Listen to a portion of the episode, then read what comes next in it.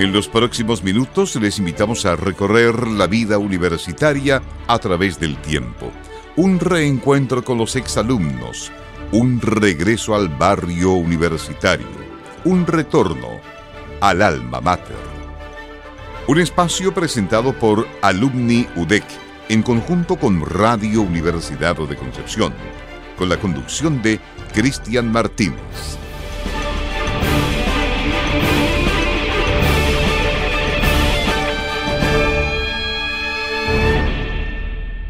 Hola, ¿qué tal? Muy buenas tardes, bienvenidos a Alma Mater, el programa de Alumni UDEC Radio Universidad de Concepción, que nos invita a conversar con nuestros queridos exalumnos y exalumnas todos los miércoles a eso de la una y media. Y ya estamos llegando casi al final de, de lo que es la temporada 2022-2023. Pero antes tenemos que seguir conversando con nuestros queridos exalumnos y exalumnas. Y para hoy tenemos como invitada a Daniela Santana Silva. Ella es abogada de nuestra casa de estudios por allá por el año 2012, egresó, el 2013 dio su grado es especialista o tiene un Master of Laws en Derecho Internacional Público y Derecho Internacional de los Derechos Humanos. Fue directora jurídica de la Fundación Iguales y becaria de la Relatoría de los Derechos de las Personas LGBTI en la Comisión Interamericana de Derechos Humanos. Actualmente se desempeña como jefa de la Unidad de Cooperación y Relaciones Internacionales en la Contraloría General de la República de Chile. Daniela, bienvenida. Sí. Gracias, Cristian. bienvenida al Mater. ¿Qué tal? ¿Cómo estás? Bien, súper bien. Qué bueno, qué bueno. Pero vamos a conocer tu historia. Eh, el Alma Mater se caracteriza por, por tratar de escudriñar un poco en, la, en cómo se llega a la Universidad de Concepción y quiero, quiero saber al tiro. ¿Cómo es que Daniela Silva, Santana Silva, perdón, eh, decide estudiar Derecho y en la Universidad de Concepción? Bueno, Daniela Santana Silva es nacida y criada en Concepción. Ah, no tenía por dónde perderse. Exacto, realmente no había mucho, mucho espacio para tomar una decisión muy distinta, ¿no?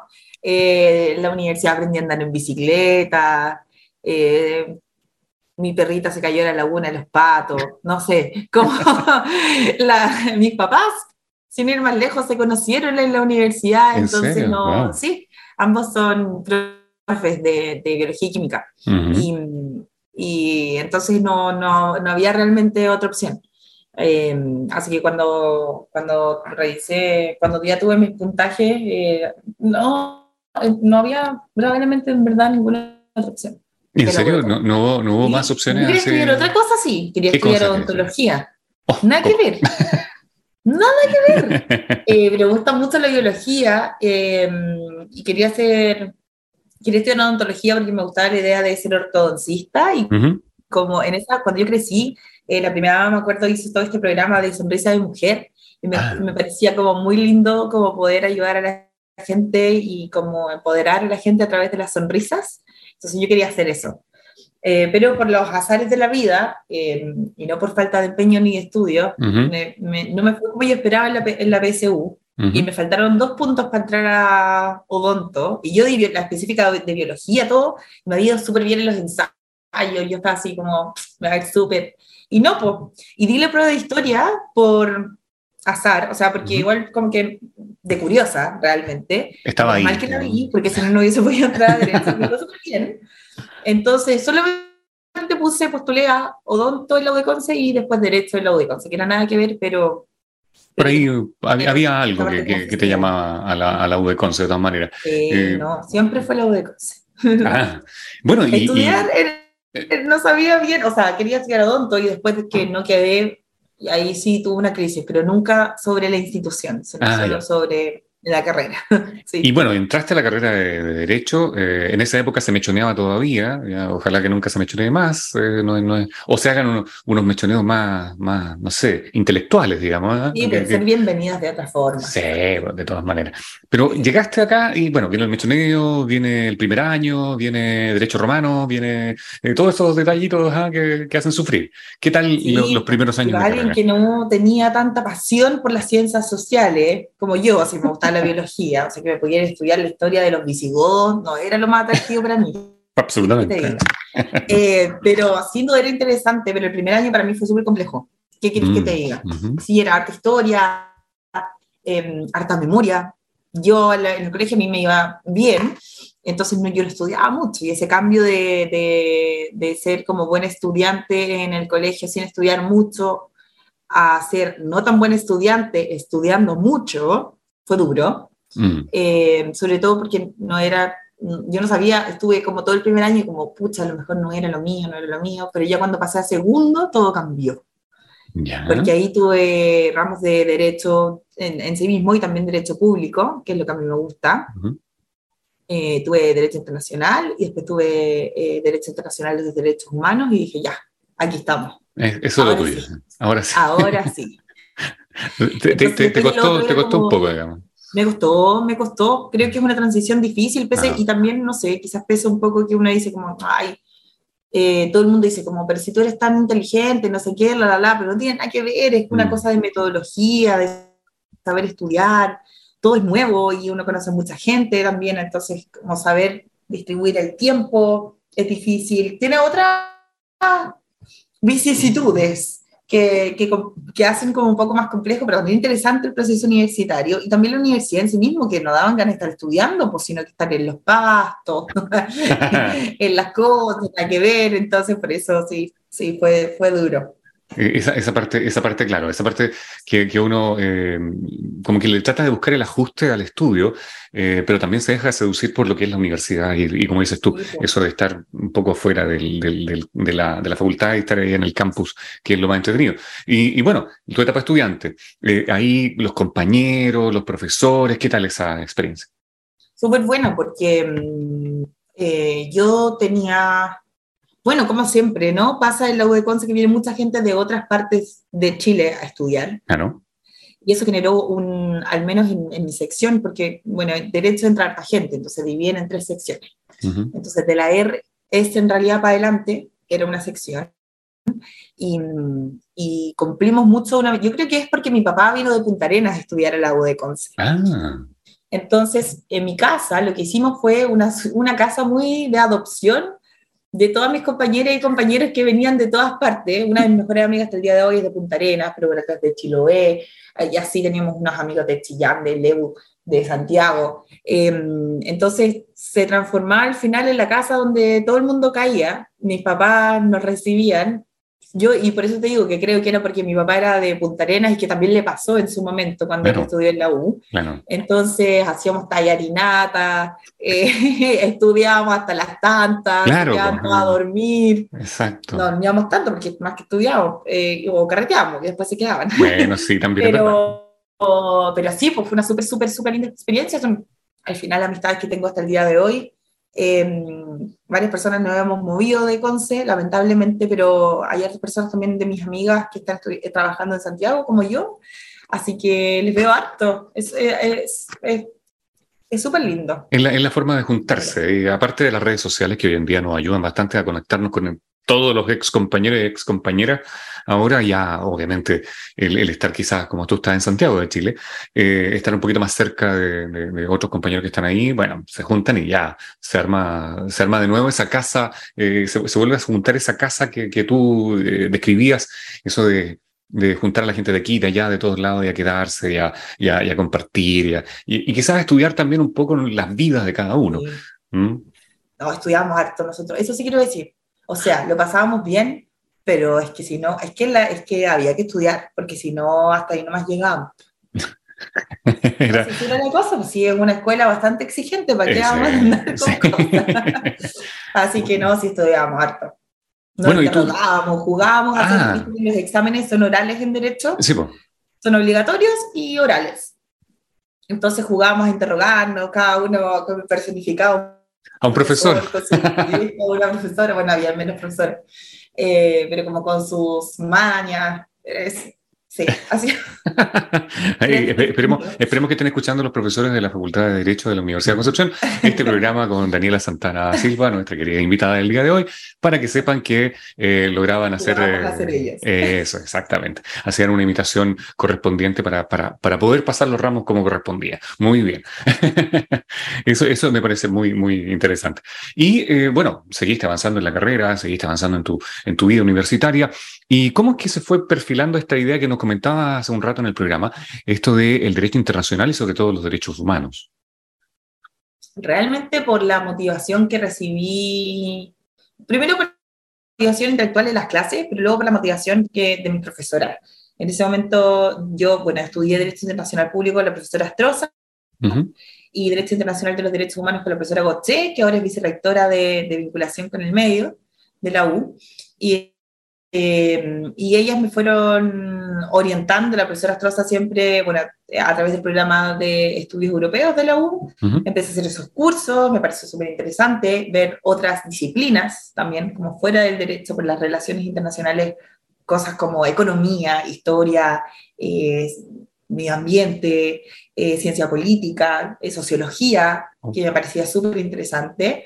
Em, también me motivó a estudiar otros idiomas, la profesora Astroza, eso fue súper bueno, eh, porque estudié francés en humanidades, en ese tiempo había un, postulé un curso y entonces iba, estuve casi dos años estudiando francés en la Facultad de Humanidades, eh, que me parecía increíble, porque de otra forma era imposible para mí, por ejemplo, pagar el instituto francés, eh, y en cambio así era bastante pesado también, porque es una muy buena facultad, creo, pero también pude hacer eso. Y luego de que yo tuve mm, internacional público, conocí el Derecho Internacional de los Derechos Humanos, eh, buenamente pasó que, bueno, fueron dos profesoras, ¿no? Eh, que tampoco habían tantos referentes en la escuela, eh, tampoco hay hasta el día de hoy, lamentablemente, tantas mujeres que hacen clases, pero eh, coincidentemente ellas dos están en, esta área y el Derecho Internacional de los Derechos Humanos lo conocí con la profesora Gotché, que me dijo como, me acuerdo como Daniela, o sea, había un congreso estudiantil. Daniela escribe un paper. Y yo como, ¿qué, ¿Qué es eso? escribir yo un paper? Ay, Daniela, hacemos un congreso estudiantil, mira, puede ser, te, te... y ella me todo y me dijo, pueden ser estos temas, y me acuerdo que me atreví y escribí algo sobre mm, refugiados y los derechos de las personas LGBTI, y lo mandé a un congreso, y quedó en el congreso, un congreso estudiante. Y entonces así empecé a agarrarle gustito, escuché otros temas, empecé a meter, por supuesto, también un poco, buenamente en realidad, sesgado por lo que está investigando la profesora Goche, que tiene que ver con igualdad y no discriminación.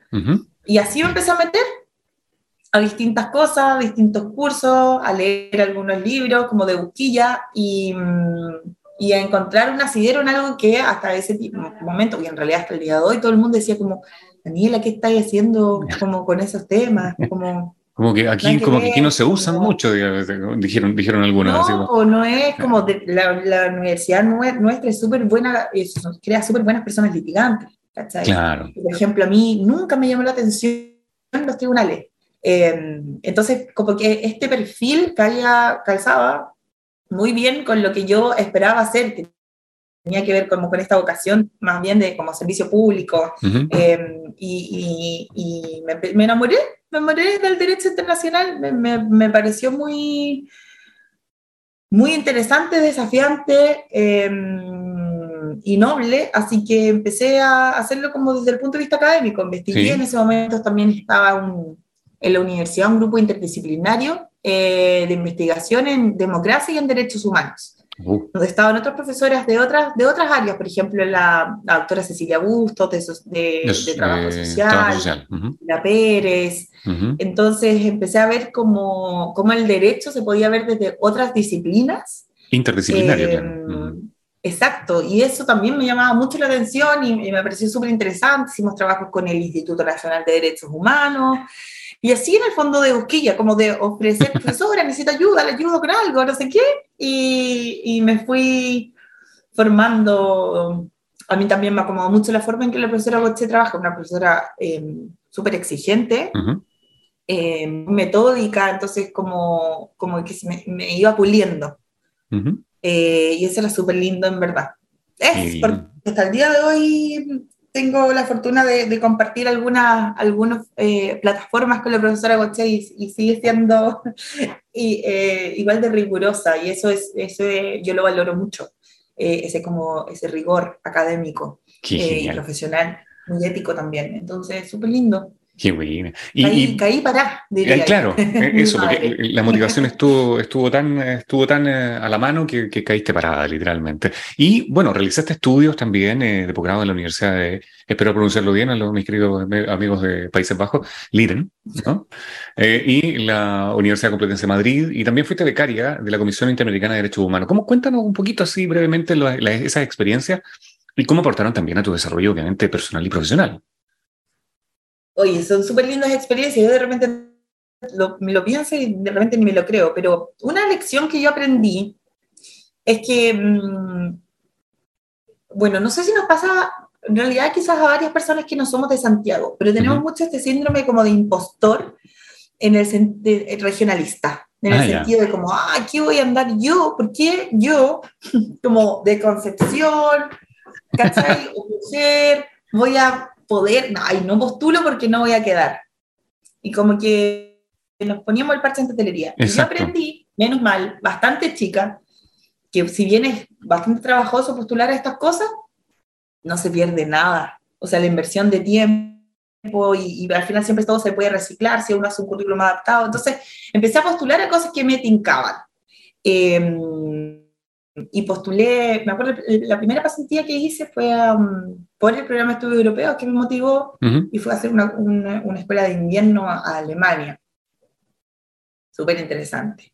Después lo de la Complutense, efectivamente, cuando yo ya me di cuenta dije, oye, qué interesante, en la Universidad Complutense había un, un profesor que se llama Pastor Ridruejo, que mm, es un destacado, destacadísimo académico en Derecho Internacional, y que él estaba haciendo pocas clases, solo estaba haciendo como escuelas de verano y habría como conferencias inaugurales de repente de primera, y, ese, y él dictaba varios, varios, varios cursos en ese, mm, en ese curso de verano. De hecho, creo que nos hizo como tres días clases, tres días completos.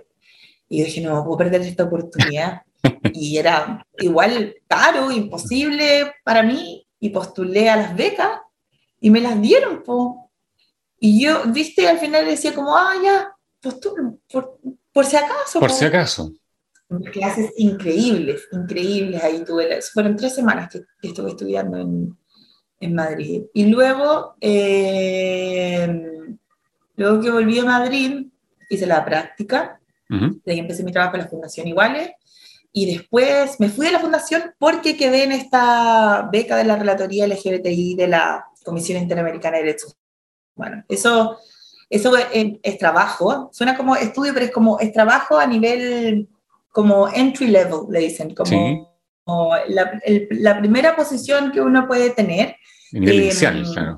Y es un proceso, exacto, es un proceso súper súper interesante, bastante competitivo, em, pero que tiene esta forma porque no lo financia directamente la OEA, sino que existe en este caso, en el caso de mi beca, lo financiaba una institución externa em, para que las personas distintas puedan como estar trabajando en esos temas y después adquirir el conocimiento y, estar trabajando por un tiempo determinado en, la OEA, o sea, en la comisión, este, en, este año, caso, en el caso mío era un año, y luego tener todo ese conocimiento y usar el sistema. Eh, desde donde sea que esa persona se desempeñe después. Y eso fue mm. súper, súper interesante, porque claro, yo había estudiado, por supuesto, los tratados, no sé qué, y el cómo debe, el deber ser, pero de ahí a, a la hora de los hubo... A aplicar, claro. El aplicar todo. Entonces eso fue mm. súper, súper entretenido, y además de toda la experiencia que va alrededor de eso, que es vivir en Washington por todo un año, tener colegas de todas partes de Latinoamérica y del Caribe, eh, y poder aprender, porque pura gente brillante, francamente. Poder aprender eh, de mis pares, de mis jefaturas, de ese momento, em, pasar como por, por un, trabajo, un trabajo internacional en, real, como para lo que yo sentí que me había preparado. Entonces, y eso lo logré cuando tenía, no sé, como 24 o 25. Había jurado hace, ni siquiera hace un año. Así que fue súper, súper lindo. Pero esa quedé la segunda vez que postulé. La gente ah, dice como, ¡ay, qué buena! Que no, no, no, La primera vez no pasé ni una etapa. Oh, la segunda vez sí. Pero insististe, insististe apropiadamente y lo lograste. de todas maneras. De todas maneras. Y, y después pasan y los años. a estudiar al Leiden. Ah, Leiden. Con beca Chile me fui. Ah, ya, ya, ok. Porque la gente dirá, esta cabra es millonaria. No, señores. Ah, soy bosquilla, que es distinto. Será abogada, será abogada pero no millonaria, dicen por ahí, ¿no? Exacto.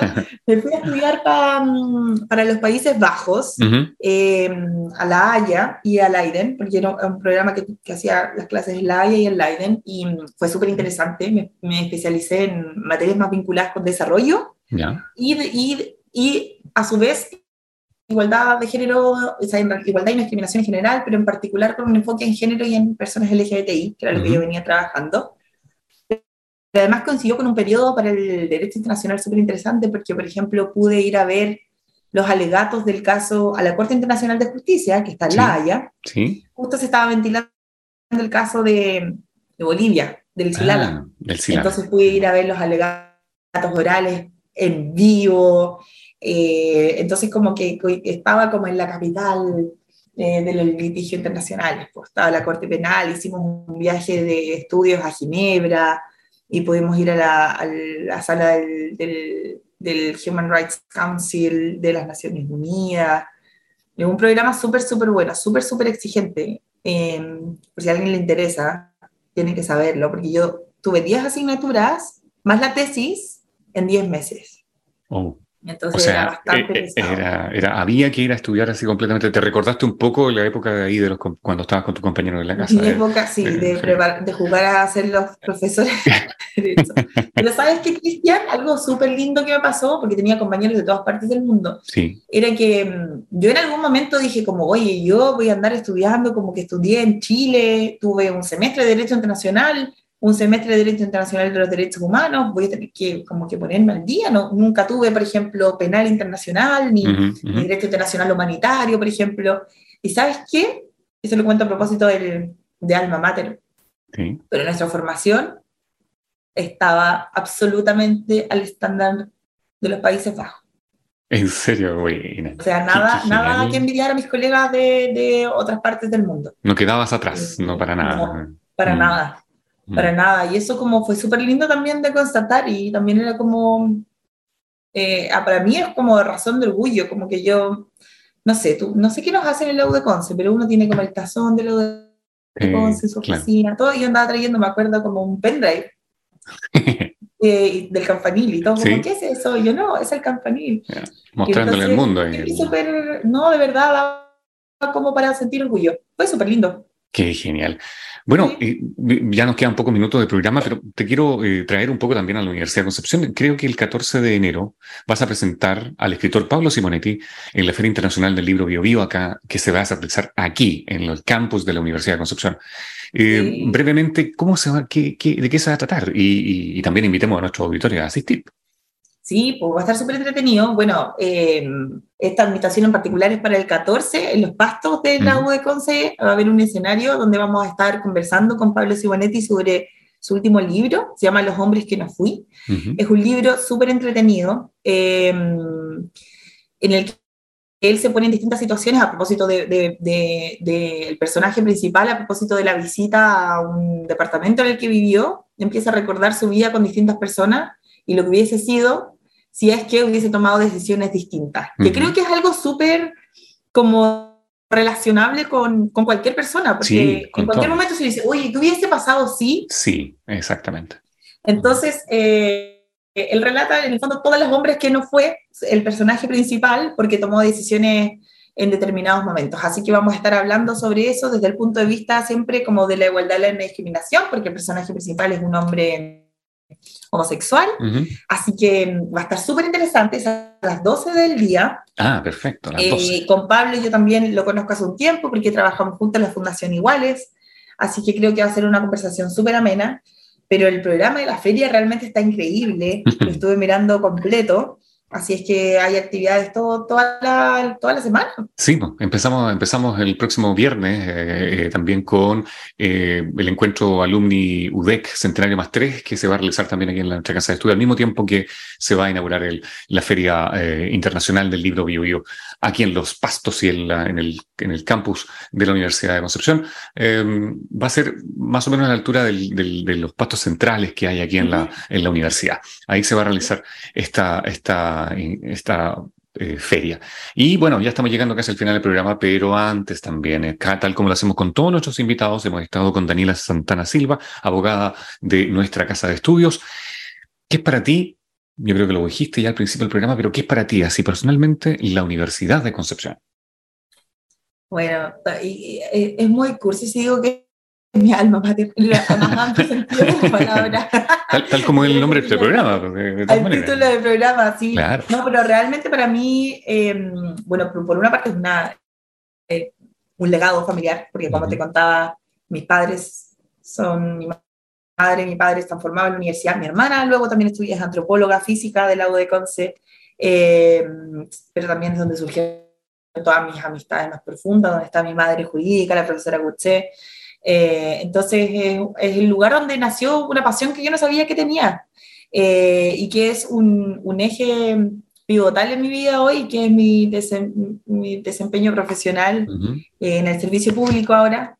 Así es que, mm, no sé si lo puedo como decir en una palabra, pero realmente es muy importante, una parte intrínseca de, de, de también mi personalidad ser de Conce y ser del lago de Conce. Ser Popeye, porque no sé, nos llaman los Popeyes a la gente que estudiamos Derecho en la sí, de Conce. ¿Sabías? Sí, pues sí, así, así es el, el no sé si es un sobrenombre, sino que es una, una característica de los Popeyes de, de la de Conce. Como, es de encanto, los Popeyes. Sí, exacto.